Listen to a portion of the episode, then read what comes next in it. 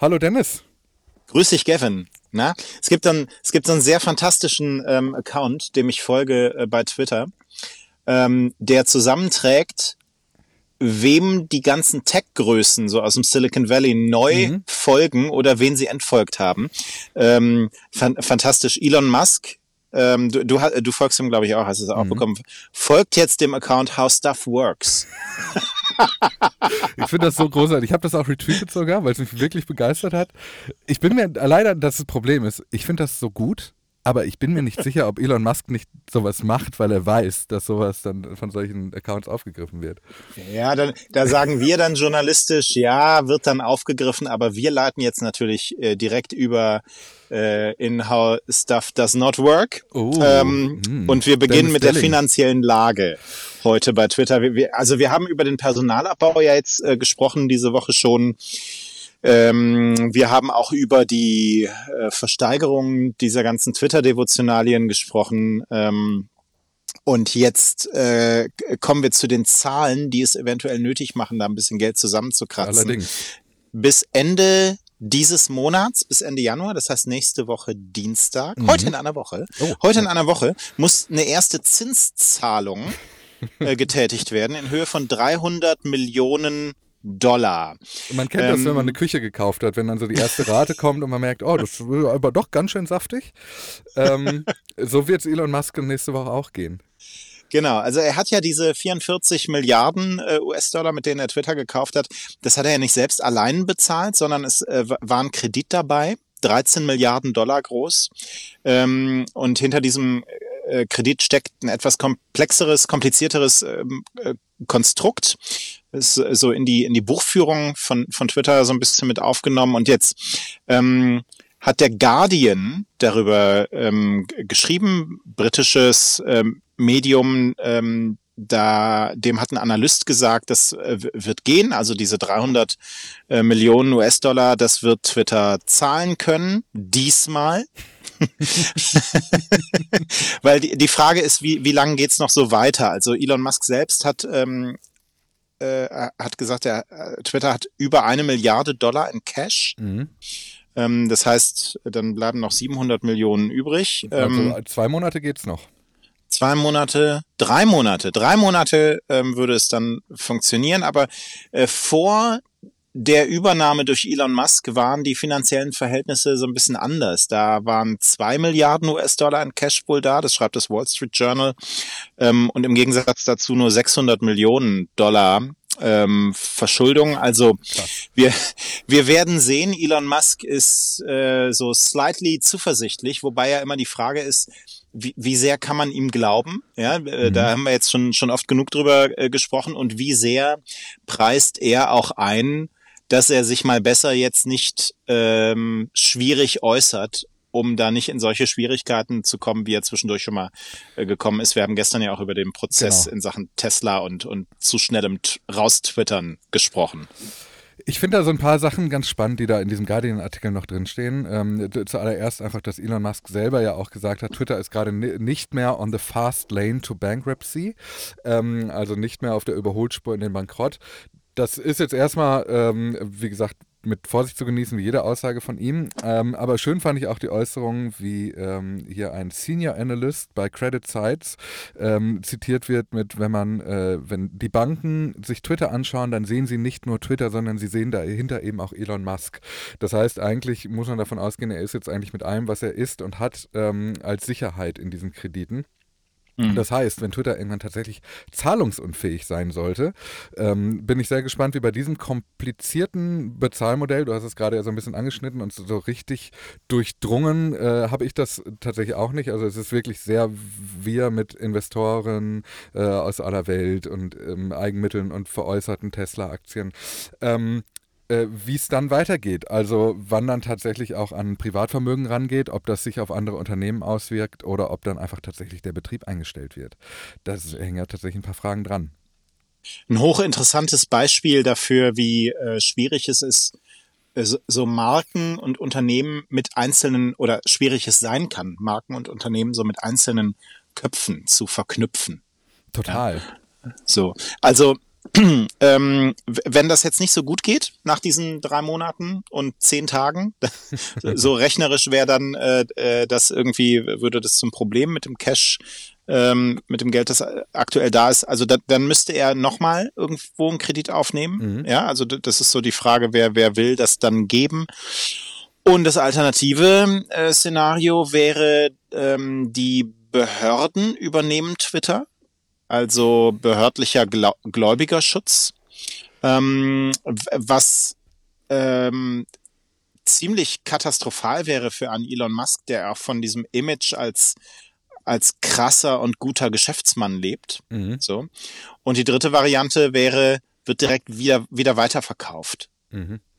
So. Und dafür, das finde ich ja eigentlich irgendwie, also da sind wir ja weit von entfernt jetzt gerade von solchen Gedanken, aber eigentlich, das, das, also irgendwie erzeugt das was in mir, weil ähm, ich mir die Frage stelle, diese Unternehmen, die schon mal an Twitter interessiert waren, wir haben ja schon mal darüber gesprochen, ja. Disney, Microsoft, Salesforce, Google. Apple, ähm, ja, also würden die dann ja. jetzt zuschlagen? Ich finde es irgendwie ein ganz interessantes äh, Gedankenspiel, aber ich glaube auch, wir sind einfach weit davon entfernt. Ich finde auch sehr spannend, wie plötzlich, wenn du das weiterdenkst, wie ähm, äh, Twitter als Unternehmen ja immer kleiner wird und dann auch noch immer kleiner würde, weil es natürlich auch fraglich, wie viele von diesen mindestens 1300 Mitarbeitenden dort ähm, denn dann auch noch übrig blieben, wenn sie irgendwann keinen Lohn mehr bekommen, weil Twitter nicht mehr zahlungsfähig ist. Wie viel Twitter bleibt am Ende noch übrig, wenn es irgendwann zu einer Zahlungsunfähigkeit kommen würde.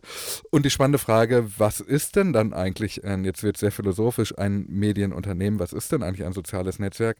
Ist Twitter vielleicht womöglich nur die Idee, die dann am Ende das ist, was übrig bleibt? Also ähm, kann man Twitter überhaupt kaputt wirtschaften oder kann man es nur so klein fahren, bis es sich aus eigener Kraft wieder hochkämpfen äh, könnte? Ähm, ich merke selber, ich bin gerade total philosophisch drauf heute. Das ist, weil ich, hier in meiner, weil ich mich hier in meiner Kemenate befinde, nehme ich an. Ach, in deiner Kemenate. Ja, grüß dich, Richard. Ja, dann äh, machen wir mal weiter mit, äh, mit dem nächsten Thema. Wir äh, gehen nochmal in die äh, Funktionskiste bei Twitter. Andrea Conway ähm, ist eine Mitarbeiterin des Suchteams bei Twitter, also die sich jetzt damit beschäftigen, die Suche zu verbessern. Wir haben ja schon als, als ähm, Elon Musk diesen Apple-Hacker da äh, engagiert hat, äh, für eine Weile gelernt, dass ihm die Suchfunktion bei Twitter offenbar nicht so gefällt. Mhm. Und die Diagnose, die Twitter intern offenbar, wenn wir jetzt das erstmal so sehen, dass tatsächlich aus diesem Grund da dran gebaut wird an der Suche und dass äh, einfach so eine gute Funktion, ein gutes Produkt im, im Mittelpunkt steht. Die Diagnose, die man sich bei Twitter jetzt intern offenbar ähm, stellt, ist, die Google-Suche ist besser als unsere und Menschen gehen zu Google, um bei Twitter etwas zu finden. Also sie, sie hat getwittert, ähm, wann musstet ihr das letzte Mal Google benutzen, um einen Twitter-Account zu finden? Wir haben viele Verbesserungen an der Kontensuche vorgenommen, aber wir wissen, die ist noch nicht perfekt. Wir brauchen mehr Beispiele dafür, dass man das gesuchte Konto auf Twitter immer noch nicht finden kann.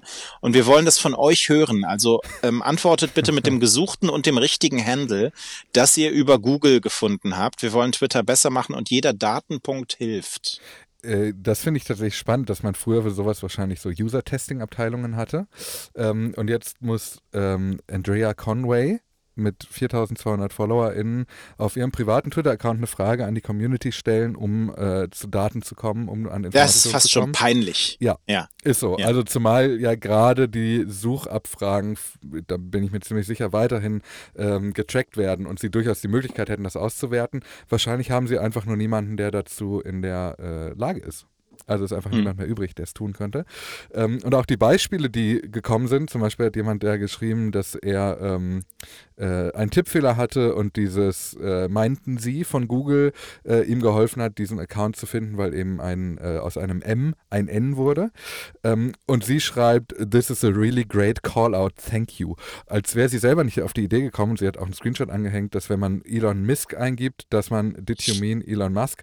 Also das scheint, dass es so äh, dass da die, mh, hm, wie soll ich das nennen, das Visionäre in den Köpfen dieser EntwicklerInnen im Moment auch äh, nicht ganz auf der Höhe ist. Ja, und das ist ja noch nicht mal visionär. Null. Ja. Wir, wir, wir haben uns eben schon kurz so ein bisschen hin und her geschrieben dazu. Du hast noch irgendwie so eine, äh, ist das eine These, eine Shadowban-These? Ja, ich. Äh, das also, dass, dass man dann über Google die Accounts ähm, nicht findet, die, weil die Suche nicht so gut ist, sondern dass Twitter irgendwie so jetzt auch so ein bisschen danach schaut, welche Accounts Shadow gebannt sein könnten? Ja, ich, ich bin mir da nicht so ganz sicher. Ich habe das so, das war so mein erster Gedanke, dass ähm, diese These der, ähm, der Shadowbands, also Man-Accounts, die zum Beispiel ausgeblendet sind in Suchergebnissen, ähm, dass Twitter sich vielleicht damit auch eben weitergehend beschäftigt, mhm. das vielleicht sogar früher oder später ähm, abschaffen könnte, weil es ja einer der Vorwürfe ist, der über die Twitter-Files immer wieder laut wurde, dass Accounts einfach ohne ihr Wissen ähm, äh, gemutet wurden. Und dass man tatsächlich ja über eine Google-Suche diese Accounts ja weiterhin findet. Also äh, die Shadow-Bands von Twitter keinerlei Auswirkungen auf externe Suchmaschinen haben. Ja. Es, ja. vielleicht, so muss man's, vielleicht muss man es auch positiv sehen äh, und sagen, dass Twitter hier gelernt hat. Ich meine, vor, vor ein paar Wochen hätten wir es auch noch für realistisch gehalten, dass sie nicht an ihrer Suchfunktion arbeiten, sondern Google einfach verbieten, auf Twitter zuzugreifen. Wohl wahr, stimmt. So, ja, ja also deswegen alles, alles cool. So, dann ähm, werden wir politisch. Stefan Dörner ist ein, jetzt muss man sagen, früherer Kollege, der war Online-Chef der T3N Technologiemagazin, ähm, ist mittlerweile im, im Agenturgeschäft äh, in der PR tätig, aber hat immer noch mal so ein paar, ich sag mal so, journalistische Momente. Und ein, einen davon hatte er bei, bei Mastodon. Ähm, er hat eine E-Mail bekommen von der EU-Kommission, der er vorher offenbar geschrieben hatte. Ich lese sie mal kurz vor, so in groben Zügen. Ähm, vielen Dank für Ihre E-Mail. Ähm, bezüglich Twitter und seiner neuen Politik keine Links zu einigen anderen sozialen Medienplattformen zu posten. Wir erinnern uns, das war Thema Mitte Dezember. Das war auch mein Punkt, wo ich erstmal gesagt habe, das wird mir jetzt hier irgendwie zu unsicher alles. Äh, ich mach mal, ich leg mal auf Eis gerade. Mhm. So. Und da hat Stefan Dörner ähm, nachgefragt bei der EU-Kommission, ob das denn irgendwie gegen Recht verstößt. Also ähm, zum Beispiel Wettbewerbsrecht. Ja, so. Ähm, und äh, die EU-Kommission antwortet ihm, dass sie zuständig ist für die Durchsetzung der Artikel 101 und 102 des Vertrags über die Arbeitsweise der EU. Ähm, und darin geht es um Vereinbarungen oder abgestimmte Verhaltensweisen zwischen Unternehmen und missbräuchliches Verhalten von Unternehmen, die eine beherrschende Stellung auf einem bestimmten Markt haben. Mhm. So, und jetzt ist die Frage natürlich, gehört Twitter dazu? Und die EU-Kommission schreibt, in dem von Ihnen geschilderten Fall gibt es keine Anhaltspunkte dafür, dass Twitter eine beherrschende Stellung auf dem betreffenden Markt einnimmt. Ähm, und deshalb kann das Verhalten nicht auf einen Missbrauch einer marktbeherrschenden Stellung hinauslaufen, den die EU-Kommission untersuchen könnte. Die haben dann nochmal dabei geschrieben, dass Twitter ja diese äh, Vorgabe jetzt auch sehr schnell wieder ähm, zurückgenommen hat. Aber wir merken allein an diesem Punkt, dass die aktuell noch geltende, noch, muss man ja dazu sagen, geltende Gesetzgebung äh, sich nicht dafür nutzen lässt, um äh, gegen Twitter irgendwie äh, vorzugehen. Also der, der aktuelle Digital Markets Act ähm, scheint da, äh, ja, weil Twitter dann doch zu klein ist, mhm. äh, nicht zu funktionieren. Es ist so wild, ne, dass man, äh, mhm. dass es einfach dann nur noch über die Größe definiert wird und all die ein bisschen kleiner sind, können dann ähm, auf dem Markt walten, wie sie möchten. Noch, ähm, wie es dann in Zukunft aussieht, äh, bleibt tatsächlich noch zu klären. Das wird wahrscheinlich eine Einzelfallentscheidung in dem Fall. Genau, also es, es kommt bald der Digital Services Act und äh, der definiert Größe, ja, und damit die Frage der, der Stellung auf dem Markt dieses Unternehmens auch ein bisschen anders. Ähm, da gibt es den Begriff im, im Digital Services Act, glaube ich, der, der Large oder Very Large Online Platforms. Ähm, und da werden wir dann, wie du sagst, bald herausfinden, gehört Twitter dann dazu, ähm, um in solchen Fällen ja in irgendeiner Art und Weise Recht und Gesetz walten zu lassen. So. Mhm. Und dann hätte ich noch Donald Trump auf der Liste. Na endlich. Na endlich. Ach, schön hinten raus, damit wir ihn hier nicht zu groß machen. Ähm, und jetzt äh, beginnen die äh, Vorwahlen bei den Republikanern bald, also so in einigen Monaten und alle bringen sich so ein bisschen in Stellung und wir haben ja schon darüber ähm, gerätselt, wird Donald Trump jetzt äh, zurückkommen? Und die Anzeichen mehren sich dafür, dass wir mit der, dieser These nicht so falsch lagen. Ähm, und da war ja immer noch die Frage, ja. äh, wird auch Twitter in Zukunft wieder ein Spielfeld für äh, Donald Trump sein? Da im Weg stand bisher seine Exklusivitätsklausel, die er eingegangen ist mit seinem eigenen Unternehmen, der Trump Media and Technology Group. Das ist die, die hinter Truth Social steckt. Ähm, und äh, die hat ihn dazu verpflichtet, äh, sämtliche Kommunikation in den sozialen Medien erstmal sechs Stunden lang nur auf Truth Social und danach darf er es woanders posten. Ich finde das so irritierend, weil mit wem hat er denn diesen Vertrag geschlossen? Also er ist ja nicht einmal um den Tisch gegangen und hat sich dann selber die Hand gereicht, sondern... Nee, also, also ja, ich würde sagen, also er hat ein Unternehmen gegründet. Genau. Es gehört zwar ihm, mhm. ja, ist ein Gesellschafter, aber dann hat er irgendwelche Leute da eingesetzt, die in diesem Unternehmen arbeiten und denen hat er die Hand geschüttelt. Genau. Und dieses Wort zählt, vermutlich, weil da auch ähm, dann doch irgendwo Geld noch eine Rolle spielt. Ähm, äh, ja, es, äh, das ist der Deal. Hallo, ich bin Donald Trump, ich habe meine eigene Plattform und ich darf nur hier selber veröffentlichen, weil ich habe jemandem die Hand geschüttelt. So, und jetzt sieht es so aus, als würde er die Hand wieder zurückziehen. Ähm, und das wird alles nochmal so ein bisschen äh, überarbeitet. Ähm, er soll diese Exklusivitätsvereinbarung, die übrigens eh in etwa in diesem Zeitraum ausläuft, ähm, wie man liest, dann nicht mehr so verlängern. Mhm. Ähm, Im Juni, im Juni ist es soweit, also im Sommer, und genau das ist der Zeitpunkt, äh, zu dem dann auch die äh, Vorwahlen der Republikaner wahrscheinlich beginnen. Ähm, da kann er dann kündigen und dann sieht so aus, als würde er mit einem großen Bang wieder äh, auf Twitter zurückkommen. Juhu. Ähm, ich bin auch gespannt, was denn überhaupt aus diesen Plattformen wird. Wahrscheinlich nichts. Wahrscheinlich war es das dann für Truth Social, mhm. äh, die halt dann tatsächlich nichts anderes waren als eine kleine Übergangstechnologie, ähm, bis die sozialen Netzwerke ihre, ihre Bands sozusagen äh, auslaufen lassen auch. So. Und damit sind wir für heute durch. Allerdings.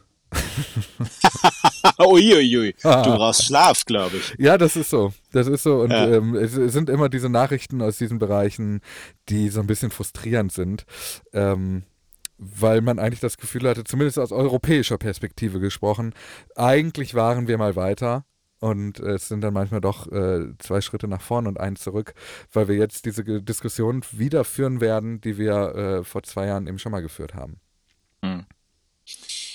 Wir bleiben dran. Täglich. Ja. Aber jetzt kannst du erstmal, ja, kannst du erstmal wieder das Knistern äh, genießen und, und schlafen. Schön. Bis morgen. Bis morgen.